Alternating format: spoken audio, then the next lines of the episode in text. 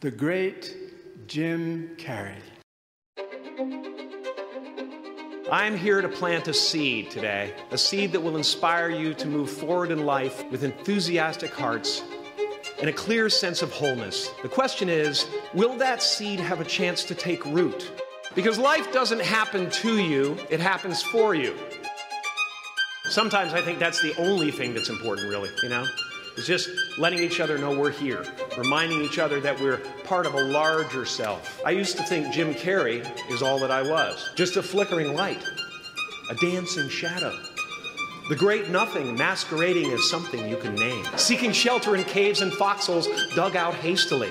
An archer searching for his target in the mirror, wounded only by my own arrows, begging to be enslaved, pleading for my chains, blinded by longing and tripping. I have no limits. I cannot be contained because I'm the container. I used to believe that who I was ended at the edge of my skin. Then I learned that everything outside the vehicle was part of me too. I am elated and truly, truly, truly excited to be present and fully connected to you at this important moment in your journey. The knowledge and experience necessary to be productive in life. You are the vanguard of knowledge and consciousness, a new wave in a vast ocean of possibilities. On the other side of that door, there's a world starving for new ideas, new leadership. It can be rough out there, but that's okay. But that's okay. Now, fear is going to be a player in your life. But you get to decide how much. You can spend your whole life imagining ghosts, worrying about the pathway to the future, but all there will ever be is what's happening here in the decisions we make in this moment, which are based in either love or fear. So many of us choose our path out of fear disguised as practicality. What we really want seems impossibly out of reach and ridiculous to expect, so we never dare to ask the universe for it. I'm the proof that you can ask the universe for it. My father could have been a great comedian, but he didn't believe that that was possible for him. And so he made a conservative choice. Instead, he got a safe job as an accountant. And when I was 12 years old, he was let go from that safe job, and our family had to do whatever we could to survive.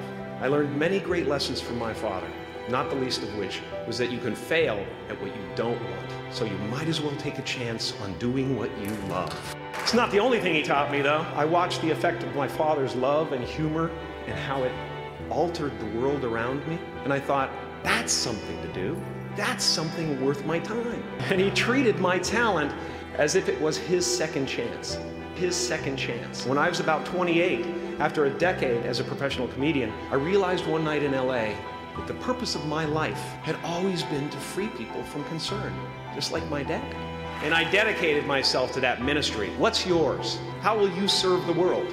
What do they need that your talent can provide? That's all you have to figure out. As someone who's done what you're about to go and do, I can tell you from experience the effect you have on others is the most valuable currency there is. Because everything you gain in life will rot and fall apart, and all that will be left of you is what was in your heart. My choosing to free people from concern got me to the top of a mountain. Look where I am. Look what I get to do. Everywhere I go. This, I'm going to get emotional because when I tap into this, it really is extraordinary to me. I did something that made people present their best selves to me wherever I go.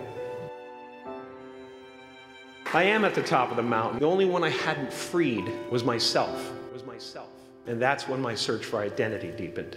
I wondered who I'd be without my fame. Who would I be if I said things that people didn't want to hear? Or if I defied their expectations of me? But you guys are so ahead of the game. You already know who you are.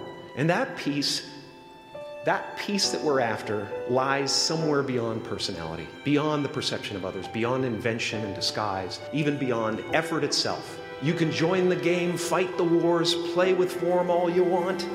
To find real peace, you have to let the armor go. Your need for acceptance can make you invisible in this world. Don't let anything stand in the way of the light that shines through this form. Risk being seen in all of your glory. Your glory.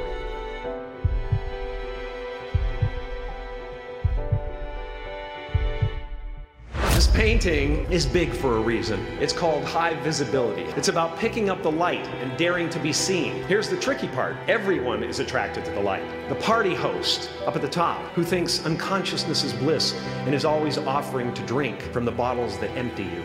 Misery below her despises the light, can't stand when you're doing well, wishes you nothing but the worst.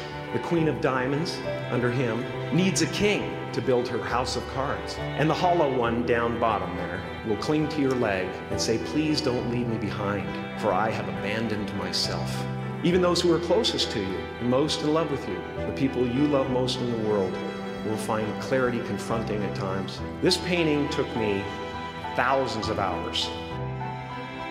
I was I worked on this for so long. I was weeks and weeks like a madman alone on the scaffolding. And when I was finished, one of my friends said, This would be a cool blacklight painting. So I started over.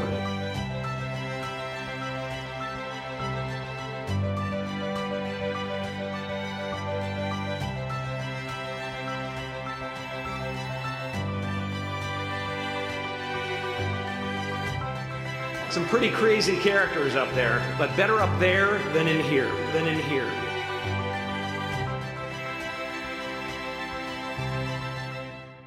Painting is one of the ways I free myself from concern, a way to stop the world through total mental, spiritual, and physical involvement. But even with that comes a feeling of divine dissatisfaction, because ultimately, we're not the avatars we create. We're not the pictures on the film stock. We are the light that shines through.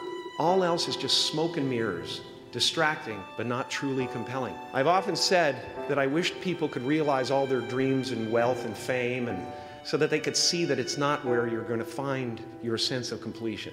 Like many of you, I was concerned about going out into the world and doing something bigger than myself until someone smarter than myself made me realize that there is nothing bigger than myself, than myself.